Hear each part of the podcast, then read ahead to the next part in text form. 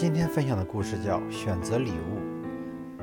一个富翁非常有善心，他特别关爱孤儿，经常到孤儿院捐款，并常常到孤儿院去探望那些孩子们。孩子们也十分喜爱他。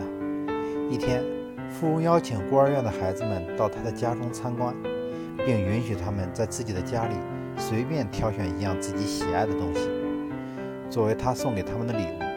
每个孩子都兴奋地在大房子里跑来跑去，寻找着自己喜爱的东西。